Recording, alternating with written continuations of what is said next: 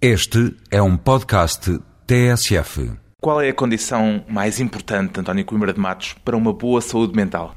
Ter entusiasmo pela vida, pela vida com as pessoas, pela relação com as pessoas. Gostar de viver e gostar das pessoas.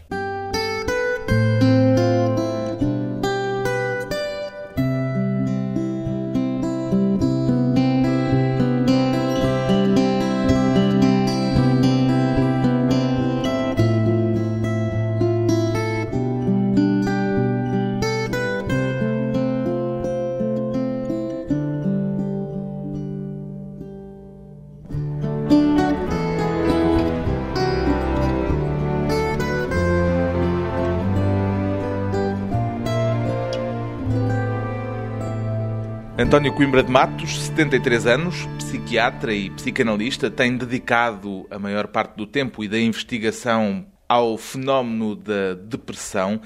Não o deprime conviver com as depressões alheias, professor Coimbra de Matos? Não, quer dizer, foi um assunto que me interessou durante muitos anos. Hoje tenho trabalhado outros assuntos porque não tinha uma compreensão total do fenómeno, aquilo que estava descrito também não me satisfazia e comecei a explorar melhor o fenómeno depressivo nos meus pacientes.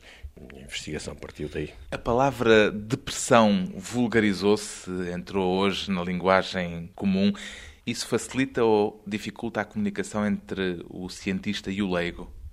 Facilita em princípio. O princípio geral da ciência atualmente é utilizar precisamente termos da linguagem comum, não é?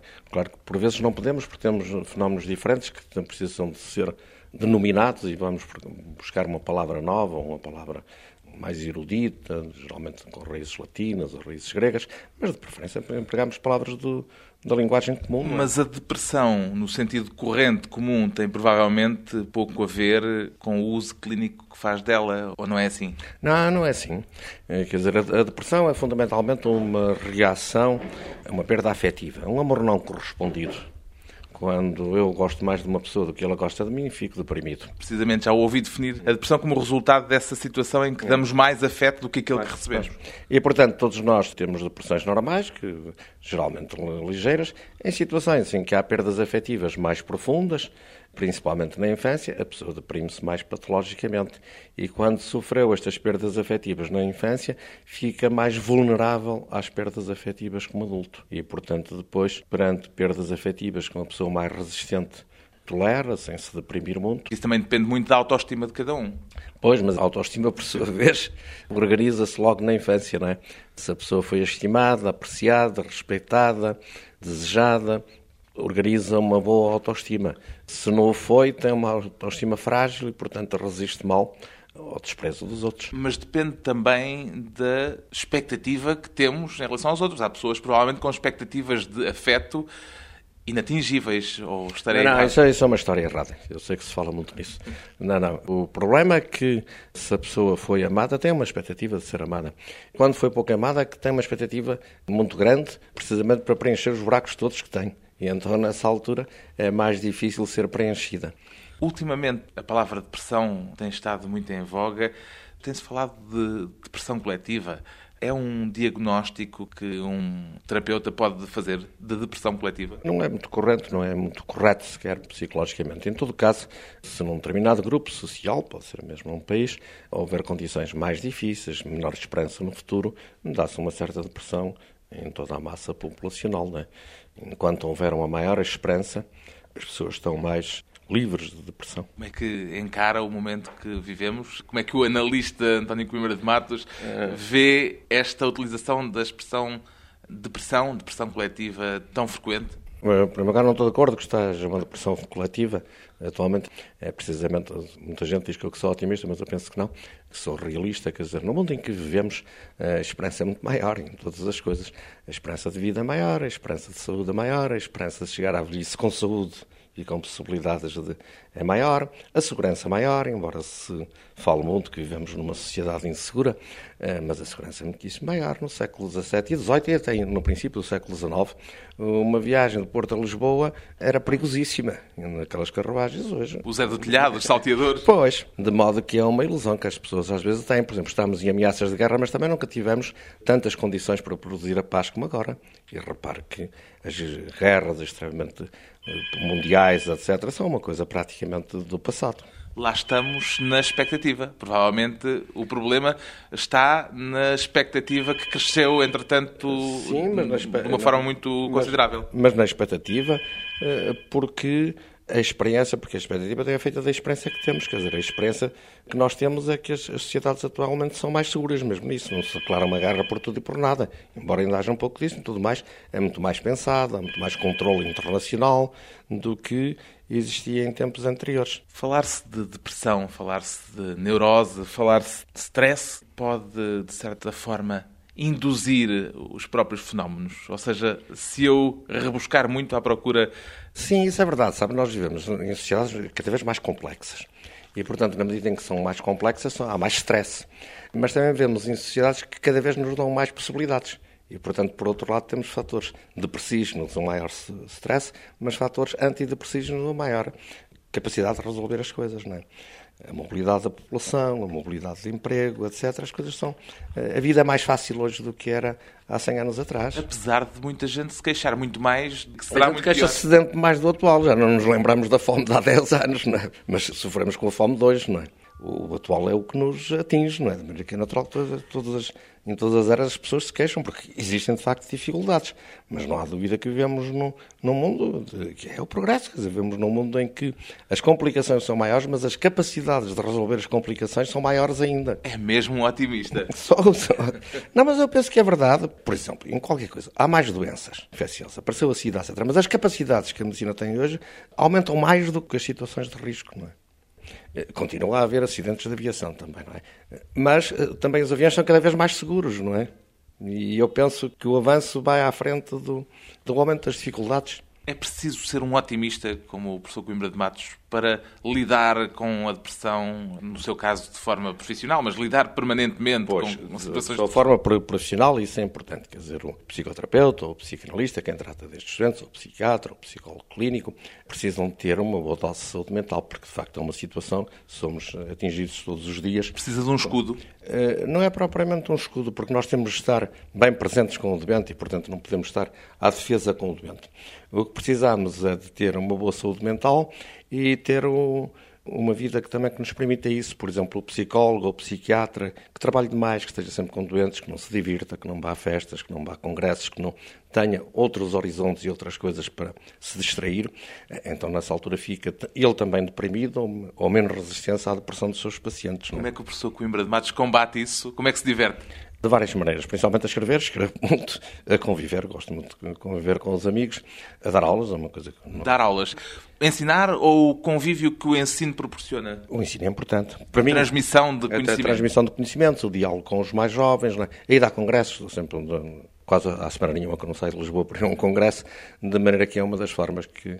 É, conviver em várias frentes, isso também é importante. A pessoa que vive só numa frente, quer dizer que que trabalha só num determinado sítio ou que convive sempre com o mesmo grupo de amigos, etc. Eu acho que é importante as pessoas viverem em várias frentes, por exemplo, ter uns amigos com quem discute política, outros com quem discute psicanálise, outros com quem vai ver uns copos ou vai ao futebol, quer dizer, viverem em vários grupos, não é? Isso dá-nos uma mobilidade maior. Estamos a perder essa capacidade com a especialização cada vez maior, é um com bocadinho. as rotinas? É, isso é um bocadinho. Em todo caso, também, no...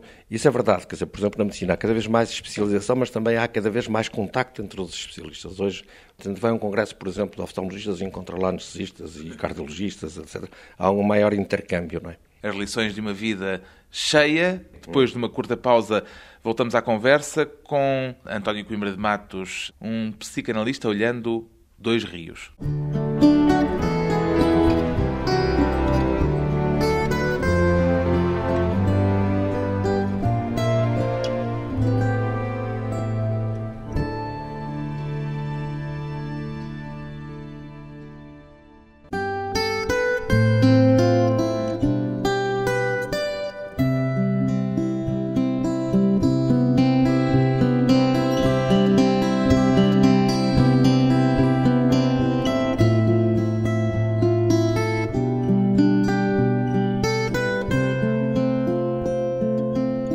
Regresso à conversa com António Coimbra de Matos, psiquiatra, psicanalista e vitivinicultor, ainda faz vinho por conta própria, professor Coimbra de Matos? Sim, sim. Temos uma sociedade. O meu pai tinha umas propriedades lá no Douro, a minha mãe, ele já faleceu, a minha mãe faleceu há pouco tempo, a minha mãe faleceu com 101 anos, de maneira que veio até uma idade muito grande.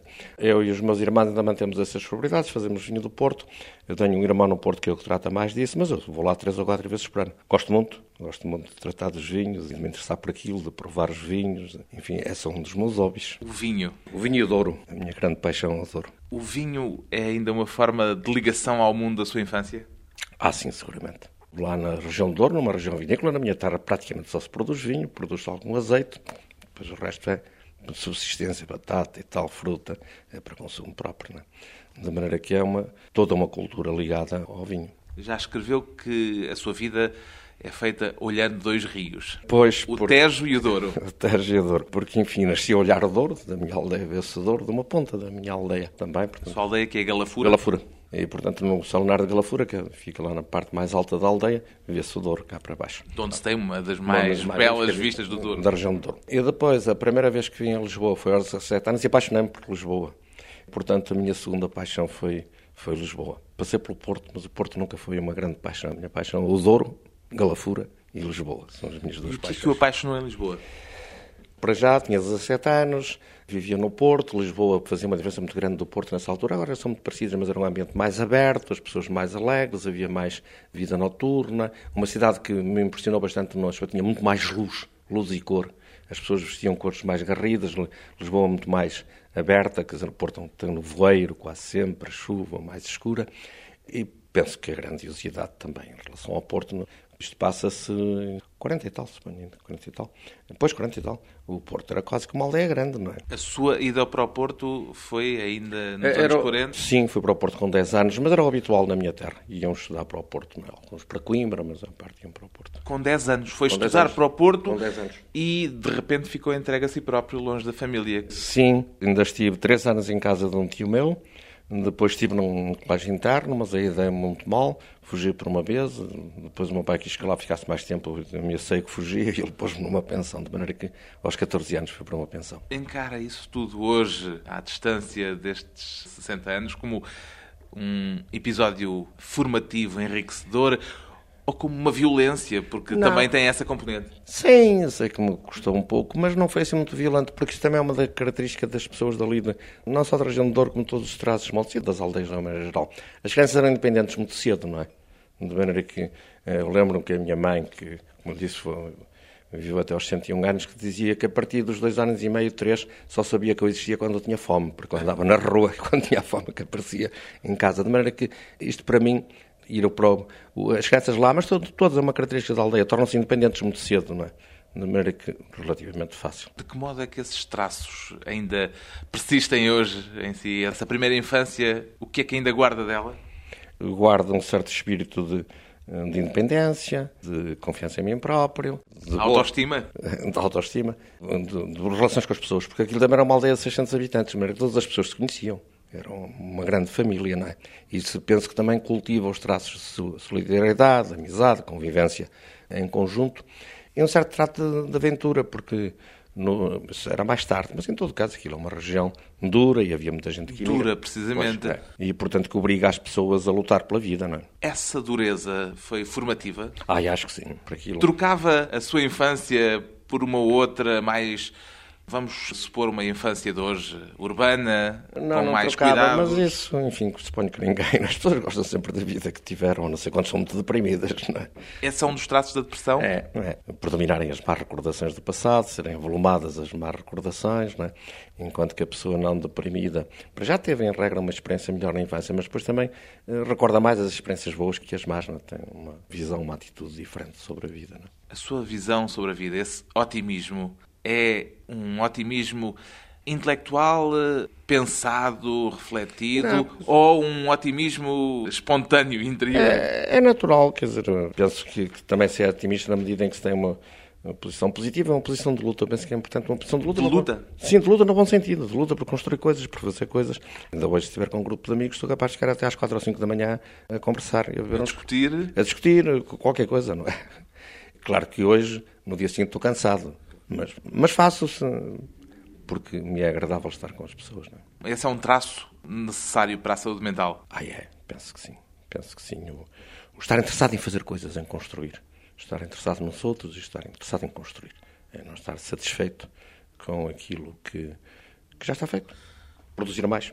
Mais, mais não apenas por espírito de ganância, naturalmente. Não, não, não, não, não por fazer coisas, pelo desejo de, de mexer nas coisas, nos, nos pensamentos. Isso é que é estar vivo. Isso, isso é que é estar vivo, pois. Mas isso herdei muito do meu pai. meu pai era uma pessoa muito empreendedora. Ele faleceu mais cedo, faleceu com 75 anos. Ainda montava a cavalo nessa altura, também vivia lá naquela região. Mas estava sempre a sonhar coisas novas, fazer mais uma vinha aqui, ou tirar aquela daqui para lá, etc. Não parava quieto. O seu pai que lhe deu a incumbência, logo aos 10 anos, de ir cobrar o preço dos vinhos que tinha negociado? Foi, isso foi no primeiro ano que eu fui para o Porto.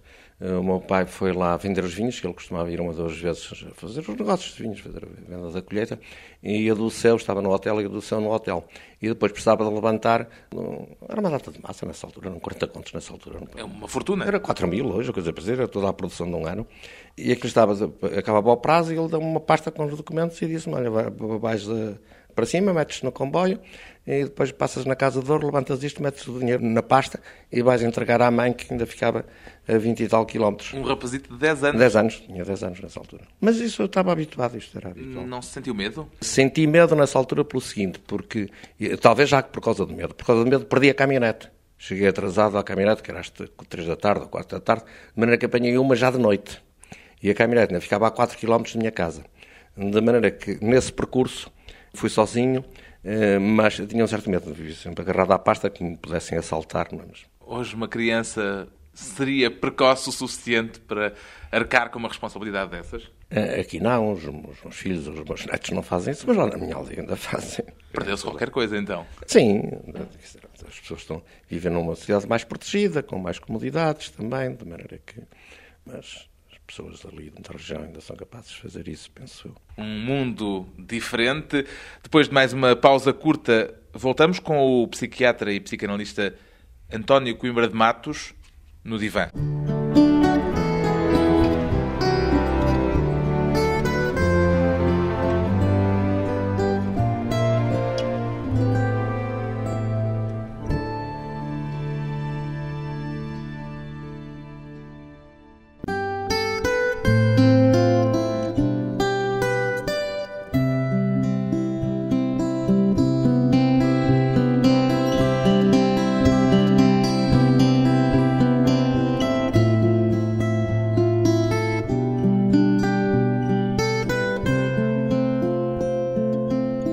Convidado hoje para a conversa pessoal e transmissível o psiquiatra e psicanalista António Coimbra de Matos, que já disse um dia que só trata as pessoas de quem gosta e nas quais aposta. Quer dizer que é o professor Coimbra de Matos que escolhe os seus doentes e não, como costuma acontecer, os seus doentes que o escolhem a si? Bom, a maior parte das vezes são os meus doentes que me escolhem a mim. Mas depois têm que ser escolhidos também. Têm que ser escolhidos também.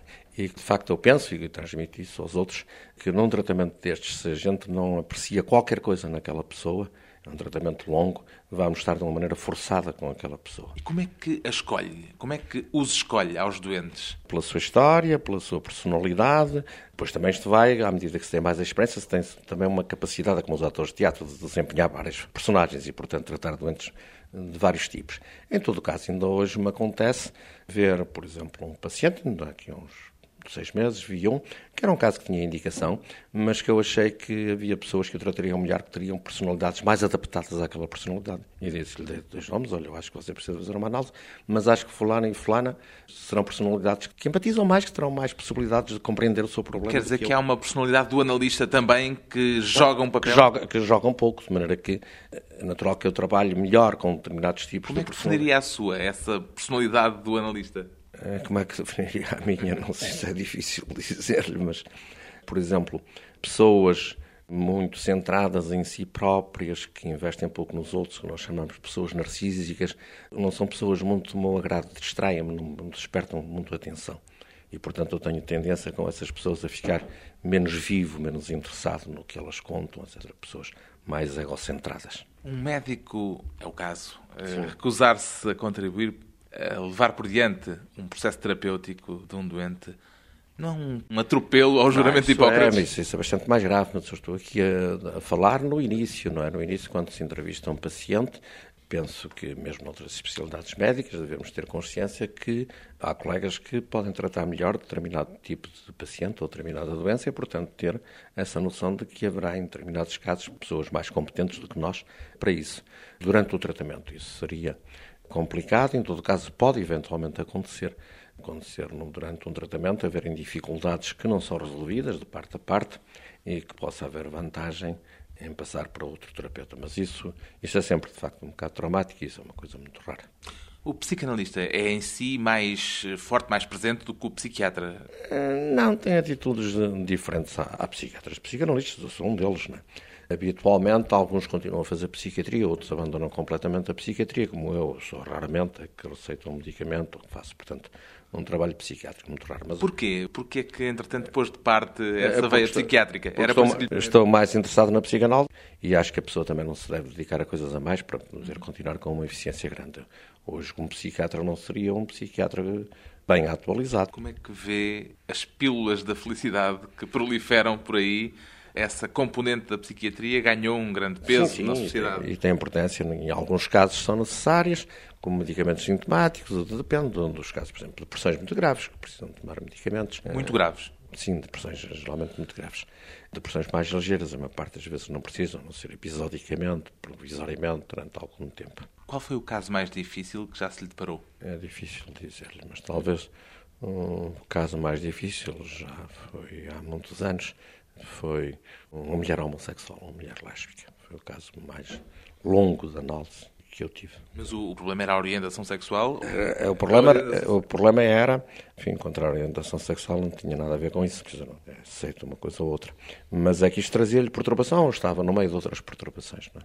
As pessoas vêm normalmente ter consigo, tendo consciência daquilo que é o seu problema? Não, às vezes vêm sem uma consciência muito grande, outras vezes também depende da, da, altura em que se está na profissão. Não é? No princípio vinham muitas pessoas sem, eh, enfim, tinham um problema, uma insónia, coisa parecida, apareciam. Hoje normalmente já vêm recomendadas, já conhecem o meu nome, já me procuram por um problema geralmente mais específico e que eu tenho uma clínica mais uh, selecionada, mas isso acontece com qualquer uma à medida que Teve educação católica, professor Cunha de Matos? Tive, mas abandonei. Em que idade é que... 13, aos 13 anos. Mas guarda marcas, imagino? Não, marca, nem prática nem marcas. Eh, guardo respeito pelas pessoas, olha, a minha casa lá.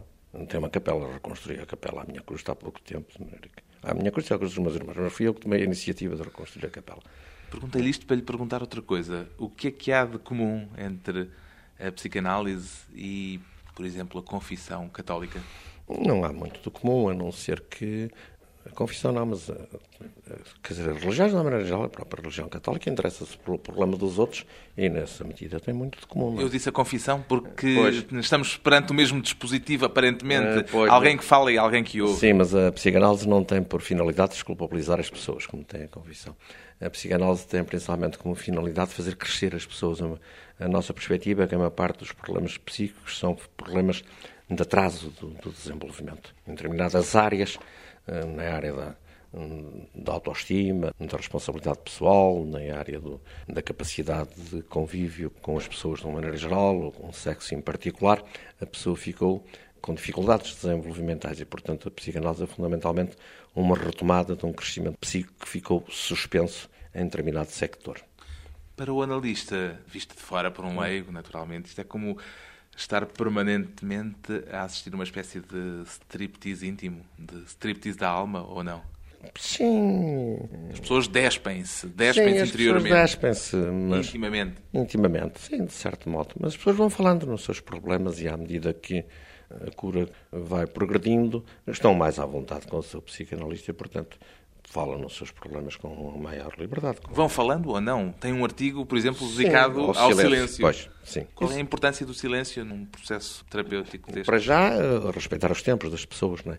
E há pessoas que, em determinada altura, estão a viver problemas que estão a recordar, ou problemas atuais, que são particularmente difíceis e que têm de fazer as suas pausas, têm de passar até uns 20 minutos, às vezes uma sessão inteira em silêncio, porque estão com dificuldade de confrontarem-se com os próprios problemas que estão a viver e, portanto, é preciso respeitar esse tempo e essa dificuldade da pessoa.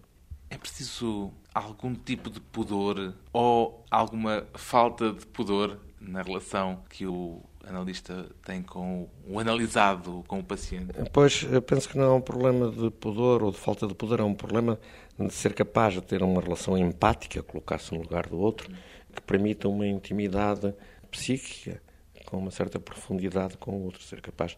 A principal uh, qualidade, se quiser, neste é o psicanalista ser capaz de se colocar no lugar da outra pessoa, procurar viver, em espírito apenas, não está lá na mesma situação, mas colocar-se numa situação idêntica para perceber o outro. Acontece-lhe partilha ou faz esse exercício de ah, partilha? Sim, sim, sim, Não é um exercício, acontece naturalmente, quer dizer, parece como que há tempos, uma mãe que estava aflitíssima, porque tinha um filho de dois anos com uma meningite, suponho que em várias sessões sofri quase tanto como ela, não digo exatamente a mesma coisa, mas sentia-me de facto numa posição de aflição em relação ao problema que aquela doente estava a viver com o filho, que esteve internado, isolado, porque havia muito medo de infecções, etc. E transporta depois eh, para fora do consultório essas vivências? Em parte. Geralmente isso é fundamentalmente motivo de uma elaboração. Quer dizer, disse-me servir para eu pensar, por exemplo, em escrever um artigo sobre a angústia de morte, ou sobre a separação de um filho, etc. Quer dizer, geralmente é metabolizado através de um desenvolvimento teórico. É verdade que uma mulher se apaixona sempre pelo analista? Não. Não, não, isso não. Mas há esse estereótipo, há estereótipo. pelo menos cinéfilo, é. cinematográfico. Não, não, isso. Não, de uma maneira geral, numa boa análise, isso não deve acontecer. O que há é uma relação de confiança, de forte confiança, não é? Isso está bem, que é totalmente diferente. Se quiser, o, o paradigma, aliás, é um paradigma antigo, o paradigma da relação amorosa. Com o que se parece mais uma análise é a relação de um, de um filho com um pai ou com uma mãe. Parece-se mais com isso da pessoa que está em dificuldades e que fala com outro suposto saber mais daquele assunto e que, portanto, funciona como um adulto mais sabedor, funciona como um pai ou uma mãe. Não é? Então, o modelo é mais esse. Não é? Qual é o principal distúrbio, problema psicológico com que convivemos, com que vivemos hoje em dia? O mais complicado, que é a doença mental mais grave, é a psicose. Geralmente a esquizofrenia. Só em alguns casos é que tem acesso à psicanálise. Eu perguntava-lhe era qual é o mais comum, aquele que ah, mais o, frequentemente lhe aparece o mais, comum, o mais comum são os neuroses com traços depressivos a depressão neurótica, a depressão ligeira, é das coisas mais comuns que a gente vê. Desespero, depressões, neuroses é. e outros distúrbios, objetos da investigação de António Coimbra de Matos, psiquiatra, psicanalista, entre o divã à beira Tejo e a infância à beira Douro.